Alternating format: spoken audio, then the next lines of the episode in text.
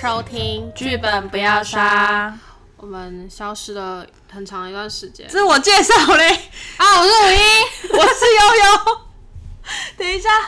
直接忘记耶，傻眼，果然太久没有录，太久没有录，直接忘记要自我介绍哎。这失忆。我们我们要交代，简单的交代一下为什么我们失踪那么久吗？呃，首先是本来是十五号说好要录嘛，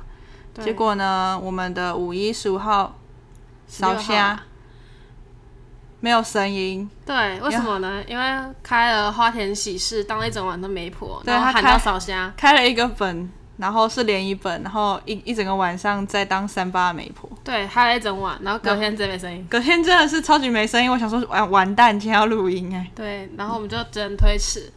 好然后这段时间会停更那么久，太忙了。，对，而真且的我好还忙，而且我还得胃溃疡，忙到得胃溃疡哎。然后现在眼睛很肿，哦，还有得结膜炎，胃溃疡加结膜炎，我觉得我快死了。而且我这辈子我一直觉得我不会得胃溃疡，因为其实我是一个感受不太到压力的人，本来是啦，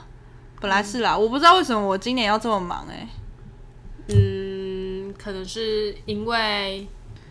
你的公主赶不完吧。我的密室赶不完，然后还有剧本一堆要上，然后那个伙伴一直塞塞案子，然后想要玩本又玩不到，好好想玩本，真的很想玩。我嗯后来在工作的时候，我去那个上上礼拜吧，在工作的时候在台北开课，然后晚上的时候急忙就加了一团路人团跑去玩 LAP。对，行嘛，对航海什么的，对，它是航行的行，那本剧本叫航行，然后它是它是硬核本。哼好，我接下来要爆雷哦，我我对这本有很多的感触。暴雷请避免。好，OK，总之我也没有不知道你要挑几分几秒，呃，我们讲完的时候呢，我会把那个就是几分几秒是这一本的雷放在那个文字的部分 OK 所以如果你不想要听这本暴雷的话，你可以直接跳过去听下一本的暴雷。好，没有问 题。反正我我们已经没有在 care 雷不他雷了他雷不雷了，没有不过错我们会前面先稍微防个雷。如果你确定你想要玩，然后不想要听雷点的话呢，就那我就避跳开啊过。对，而且《行》它是一本硬核推理本，嗯，所以呢，他爆完雷之后，你就真的不能玩了，好的，因为他也没有机制，然后角色不扮演的部分也很少。是的，对，好，那我要先讲，我加的这个路人团呢，算是有里面有一个人是有过一两面之缘的朋友的朋友，嗯，然后其他人都是没有见过的，有的甚至是新手，有的是第一次玩。不是菜鸡一堆吗？对对，他们都是很新的、很新的新手。然后他们，我过去的时候听到他们说他们是新手的时候，我很震惊，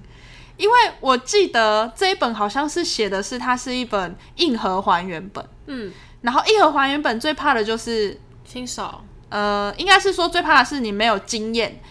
没有玩过还原本的经验对。对对对对，这因为太硬了，还原本跟普平呃普通本比较不一样的地方是，还原本它必须要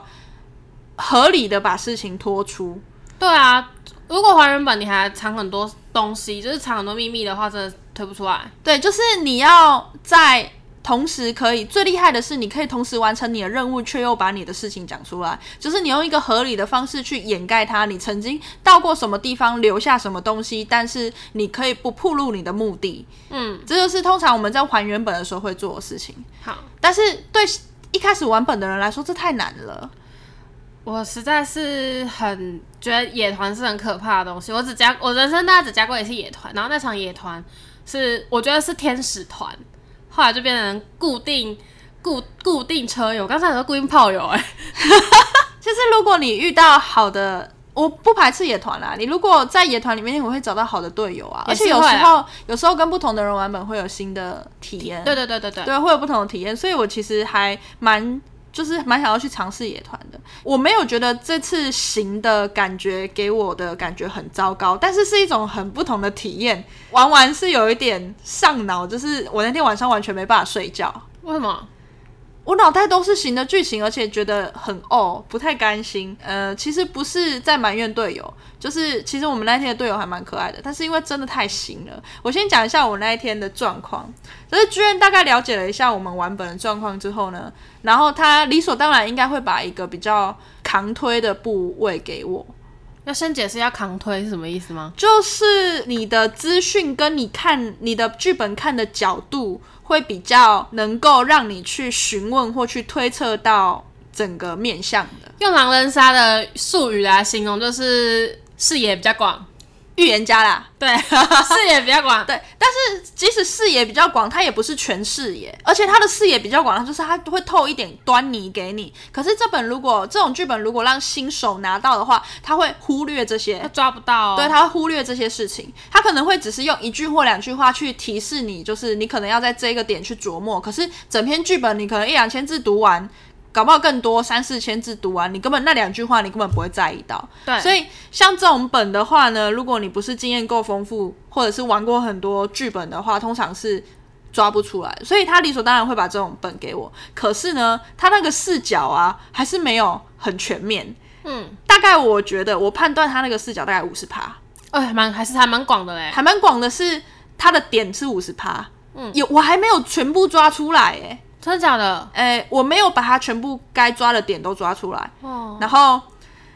我直接讲邢在讲什么。邢他的故事就是呢，希特勒那个时候在打仗的背景。嗯嗯然后呢，西呃德国跟美国打仗嘛，然后我们又一群人好像是被半流放在一艘补给船上的。嗯被半流半流放的原因是因为有些呃有些人在执行打仗命令的时候，他们是没有执行军令的，因为他们嗯觉得这样太残忍嗯，，逃兵吗？，对对对对，太残忍，他没有把那个炮弹放下去，然后没有把它打出去，所以呢，他就被流放到这种补给船上。然后我那时候扮演的角色是研发那个炮弹的科学家，我其实是沉溺于沉溺于在做这个炸弹之中，没想到做出来之后却被国家拿去。炸人对，残害人民，所以其实我心情是很不好的。啊，这很像是那个原子核子弹、核子武器的对对产对生对。对，是可是我做出来的。然后，而且我做出来之后呢，这个炸弹放到前线之后呢，没想到前线有一艘船拒绝释释放。然后我那一天心情很不好，喝完酒回家之后呢，发现我的研究院就是被炸了，而且太衰了吧我爸妈都在里面，是被敌国的间谍。那时候敌国就是美国，嗯，是被敌国的间谍给炸了。对，哼然后我爸妈都死在里面。所以那时候呢，我既痛恨我的国家，也痛恨敌国。嗯，对我为了放松我的心情，我自动先流放调职到那一艘船上去，哦，对，就散心嘛。好，然后到了那艘船上去之后呢，船上的船长就是当初拒绝释放的那个船长，然后还有一个未婚妻也在那个船上，嗯然后那个船上总共有呃六人本吧。对六人本，所以船长是 NPC，哦，船长三 NPC，反正船长是 NPC，你就知道他该死了吧？对对对 对对但但他会前面先跟我们稍微互动，第一阶还第二阶、第三阶才死。嗯对，然后那个船长是 NPC，他的船上有一两个女船员在跟他眉来眼去，他是那种长得很帅，然后又有那个就是又有又有担当那种船长，他是不想要残害人民，才不想要把那颗炸弹嗯打出去嘛。所以呢，我的角色是女生，然后上了船之后知道了他之后呢，也对他产生情愫，但是他有女朋友，也是船员。对，嗯那这份这份感情就没有讲出来，就藏在心底而已。好，结果呢，这艘船就驶入了百慕达三角洲。反正呢，你要发生什么特殊现象呢，你就只要开进百百慕慕达达三角洲三角洲，对 对对，你神什么秘都可三以角，区对你什么都可以解释，什么什么特殊状况都可以在里面发生。所以，所以就开进了百慕达三角洲。嗯然后开进百慕达三角洲之后呢，发生的第一件事情就是。跟就是我们的军舰，国家的军舰传来的一段求救声，然后那一段求救声呢，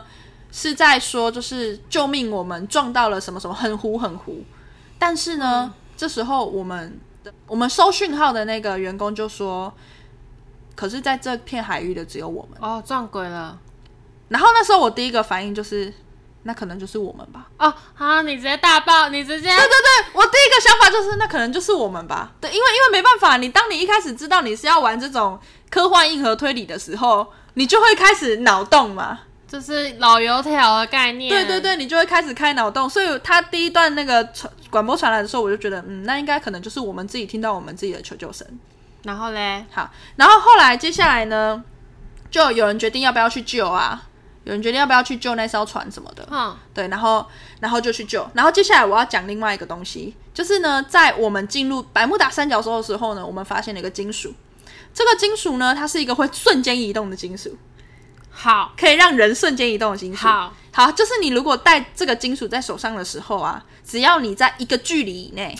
这个金属被一个很强大的能量激发之后呢，你可以瞬间移动到这个距离以内的另外一个新金属旁边。它是把两个虚拟的科幻的东西融合在一起。好，另外一个东西叫做薛丁格的猫。 OK，好，你知道什么是薛丁格的猫吗？对啊，薛丁格的猫就是啊，解释一下，就是薛丁格把猫塞到一个盒子里面去啊。然后塞毒气进去，对，然后呢，你还没打开的时候呢，你是不能确定这只猫到底是活着还是死的。所以呢，他说，在这个盒子里面的猫呢，同时存在于两种状况，它会死，它也会活。嗯，就好是，，听起来很抽象，对不对？觉得这这个人到底在攻三小是不是？好，这个理念的意思就是说，里面会有一个平行时空。那对，这只猫呢，同时会活在两个世界里，是一个死的世界或一个活的世界。当我们一打开盒子呢，我们就确定看到其中一个世界。嗯但另外一个世界还是存在着，只是我们没有看到。嗯，所以他现在就是把百慕达三角洲做成一个薛定谔的盒子，哦，他就直接他给我这张。剧院给了我这一张薛定谔的盒子之后呢，他就跟我说这一张非常重要，你一定要朗读给大家听哦。然后我一看到我就觉得那应该就是这样了。好，你你听到这时候就会觉得，那我都解开啦，我到底有什么好纠结呢？不，对啊我跟你讲，这个纠结点真的是讲到后面去真的超好笑的，就是他在这个叫薛定谔的猫，它的意思是就是告诉你说，当人呢做了一个决定的时候，你就会有另外一个做了另外一个决定的人。平行世界嘛，对对对然对后嘞，对，嘿，但是呢，因为它百慕达三角洲，它就是把它比喻成一个薛定谔的盒子，嗯所以你在这里做了任何决定，都会有都另外一会个，都会出现另外一个做了相反决定的人嗯的你。好，那这只猫是谁呢？这只猫就是船长，所以船长死了，很很容易嘛。船长死了，哦好，可是船长呢被发现是间谍，嗯好像这种故事呢，一定会有很多人想要杀他，我也是其中之一。嗯好，那我但我决定杀死他，是因为我看到他在跟敌方联系。嗯，好，这时候呢，就看到他有一张呃电报表，上面写说，船长报告他说，哎、我们发现一个神秘金属，应该对我们战争很有利。然后敌方就说，这样太好了，你赶快回来，你把船上人杀光，你就可以回来。这时候船长说，不行，船上的人都是我的朋友跟我的家人。嗯，好，所以这时候呢，船长下了一个决定。不杀，对，所以呢，出现了另外一艘船是，有杀完的，对，出现了另外一个船长是杀完了，对不对？好对，你以为这样就没了吗？干嘛还有杀一个留很多个的吗？不是，不是吧？是当我们这样子推完的时候，我就已经花了两个小时，因为呢，新手们呢，全世界都有杀人，对不对？嗯，所以呢，他们不的讲隐藏的方式就是不讲。啊，当你看到一个毒药为什么在他身上的时候，对，你会跟他问说这个东西为什么在他身上，他就抿着嘴就坐在那边，他选择不讲，而不是去解释说，去编个谎言说这个东西为什么在你身上。所以呢，我完全没有办法抓到每个人行踪，然后我很怕，我很怕说他们有些人是第一次玩，我很怕说我一直问一直问会让太他们凶，对，太凶。可是我很想知道，我超想知道发生什么事。我就是把它当还原本在玩，然后整场只有我一个人拿着线索在质问说这个为什么在你身上？对你那个时候发生什么事？然后接下来呢，嗯，就是时间点的问题了。哦，他的判断时间点呢是打雷，嗯因为它是停电没有时间的，所以它判断时间点是打雷。好，嗯可是打雷是一种能能量，所以你记得这个能量会怎样吗？会瞬间移动，对，它会激发金属瞬间移动。意思就是说呢，今天你做了一个决定之后呢，可能在不知道多久外外呢，出现一个新的第二个船长，然后只要一打雷呢，他妈那艘船的船长就会瞬间移动到这里来。哦，对，所以最后他就问我说：“那你知道这艘船有几个船长吗？”好，我们只我只知道我只知道他做了那个决定，所以我就开始以两个船长的想法去做这个处理嘛，去做整个故事的推演嘛。可是总觉得有些地方怪怪的，因为这个人跟一开始看到那个人又不一样。然后 G N 呢，听到我推完那个薛定谔的猫之后呢，他就走了。然后走了，就留我一个人在那边质问大家，然后我又很怕我太凶，然后最后最好笑的是在快结束的时候，嗯，才有一个人默默的说：“哦，我有问他说，他要不要抛弃他女朋友跟我在一起？”然后我就超崩溃的，啊，要第三个，你不要随便造成别人的选择好吗？要第三个， 对我超崩溃，我想说你们不要随随便便让让船长去选择，这样子他蹦出几百个我都不知道。所以这样三个嘛。对我靠，好可怜哦。对，就是最后突然不知道为什么冒出第三个，然后我一个震惊，然后就结束了。 哎、讲到这个，我跟你说，就是你刚刚不是说，就是因为因为我们几个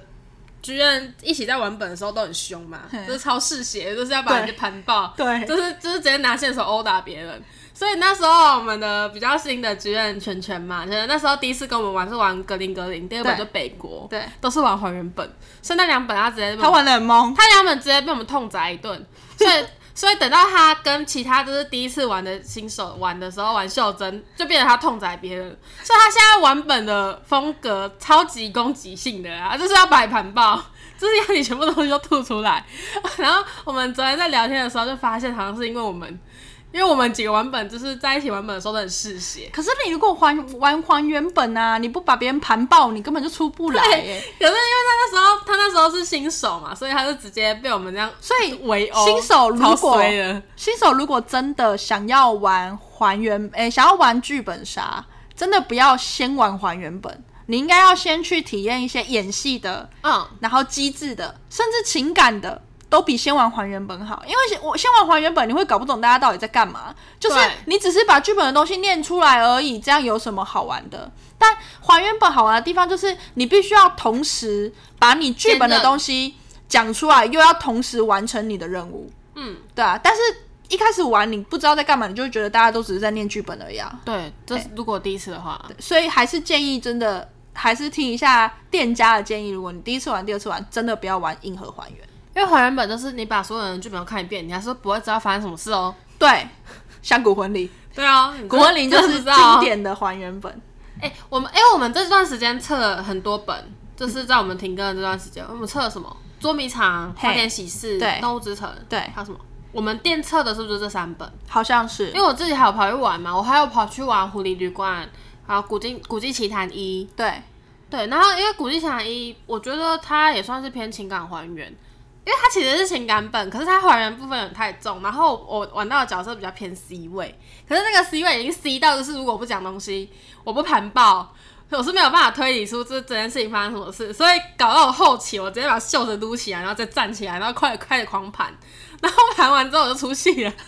哎、我跟你讲，如果是还原本，肯定出戏啊！你一直在推理，一直在盘，一定出戏。像年轮，年轮它是说它是一个硬核情感本，嗯可是人类根本不可能又硬核又情感，真的很难哎、所以年轮那时候玩的时候，我完全哭不出来。虽然感觉它的剧情好像很感动，可是我在那边算算数学算爆，而且整场只有我一个人在算的时候，我完全直接出戏不，行。对，直接直接就是没有，直接就是没有在那个状况里了。但是我自己觉得我的那个角色体感应还是应该还是会是全场偏佳的体感，可是体嗯，你如果是硬核还原，它的体感可能就不再演戏了啦。毕竟他他其实因为他他还是要还原出故事的真相，我们才有办法理解到故事在公三小才会感 动。可是他要故事的真相的东西，基本上百分之六七十东西都在我的剧本里面。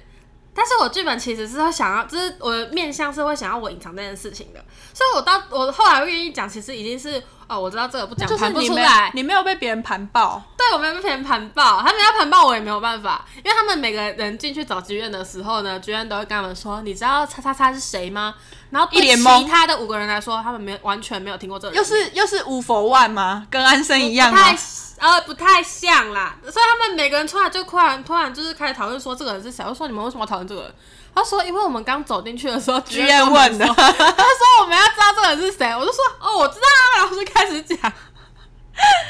可是这样真的蛮出戏的。对，所以我那时候我明明是个，我觉得我应该是要全场哭爆的角色，可是我那时候是直接把袖子给撸起来，然后站起来狂盘猛盘那个，我我觉得《古剑奇谭》对我来说有点小小可惜，就是这个地方。我先把行结尾好了，哦，你还没讲完啊？我要讲要 讲完了。反正呢，最后呢，我的考卷分数只有三十分，然后呢，最高分的是坏人赢的。我觉得这本最吊诡的就是，它是一个硬核还原本，结果它又是阵营本。哦，好硬哦，其实有一个阵营在对打，我完全感觉不到。真然的后我我应该是属于 A 阵营的，可是因为我盘爆，我把我的 A 阵营的人盘爆了。哦，所以 B 阵营的都没有出来，对 B 阵营的人是很认真在跟我盘真相的人，好好笑哦、 他很认真在跟我盘真相，然后我把 A 阵营的行踪给盘爆了，所以 B 阵营的人就赢了。好好笑哦。对，然后我觉得这个设计很吊诡，它一样啊，你还原本也是不能加机制，很难啦，不然三个小时玩不完啊。啊嗯卫斯理的特色就是它的时间真的很短，对你三个小时你只能往你只能往一个面向去处理而已。嗯那我要把它盘爆，我这么辛苦的情况下，我哪里去可以去体验得到阵营这件事？所以最后坏人赢了。然后他说：“那你们知道有几个船长吗？你知道船长有船长有分戴戒指的、戴手环的。戴戒指、戴手环的意思是嗯，他答应了 A 女，哦要跟他逃跑，对对对对，跟守贞留在自己女朋友身边。嗯，在这对两对个对对，然后再来就是有面色冷酷的，好，就是是他决定杀人的。变色很酷的，对对对，跟面色悲伤的。”悲伤的，对对哦对四个了就，是他决定不杀人的。所以这样总共有四个船长，还有吗正常来讲是三个，他都是从我们这一船去 A 分裂出来的，所以他其实一直是三个。但是他意思是，其实中间他有发生很多的选择，但是这些选择呢，出现的船呢都不在金属可以移动的范围里。嗯，对，所以呢，他意思是这两艘船刚好在金属可以移动的范围里，好所以才会进来。所以如果这个船长中间做了其他别的选择，他可能是在范围外。哦，对所以你们还要推范围，对、嗯对，我们要算范围。好难哦，就是他们，就是他们划船嘛，划船过去，然后他会说，哎、这艘船的马达是一小时几英里呀、太难了吧？对，然后呢，他还要从别人的剧本，因为我根本没有划船出去啊，我还要从别人的剧本知道说你们划到那边是花了多久，几分钟，对，然后再从他的时速去算说这艘船到底离我们多远，太困难了，然后只有我跟坏人在盘。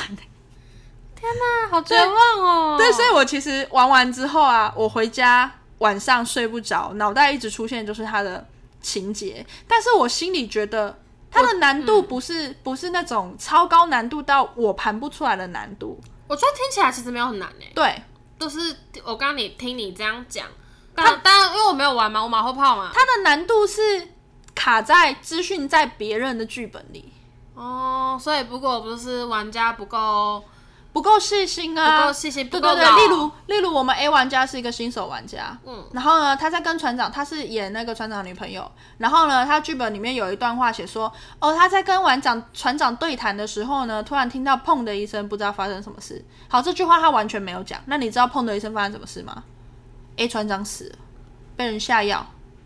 哈，我我到结束都还结束听复盘才知道有这一段，因为他只要把这个砰一声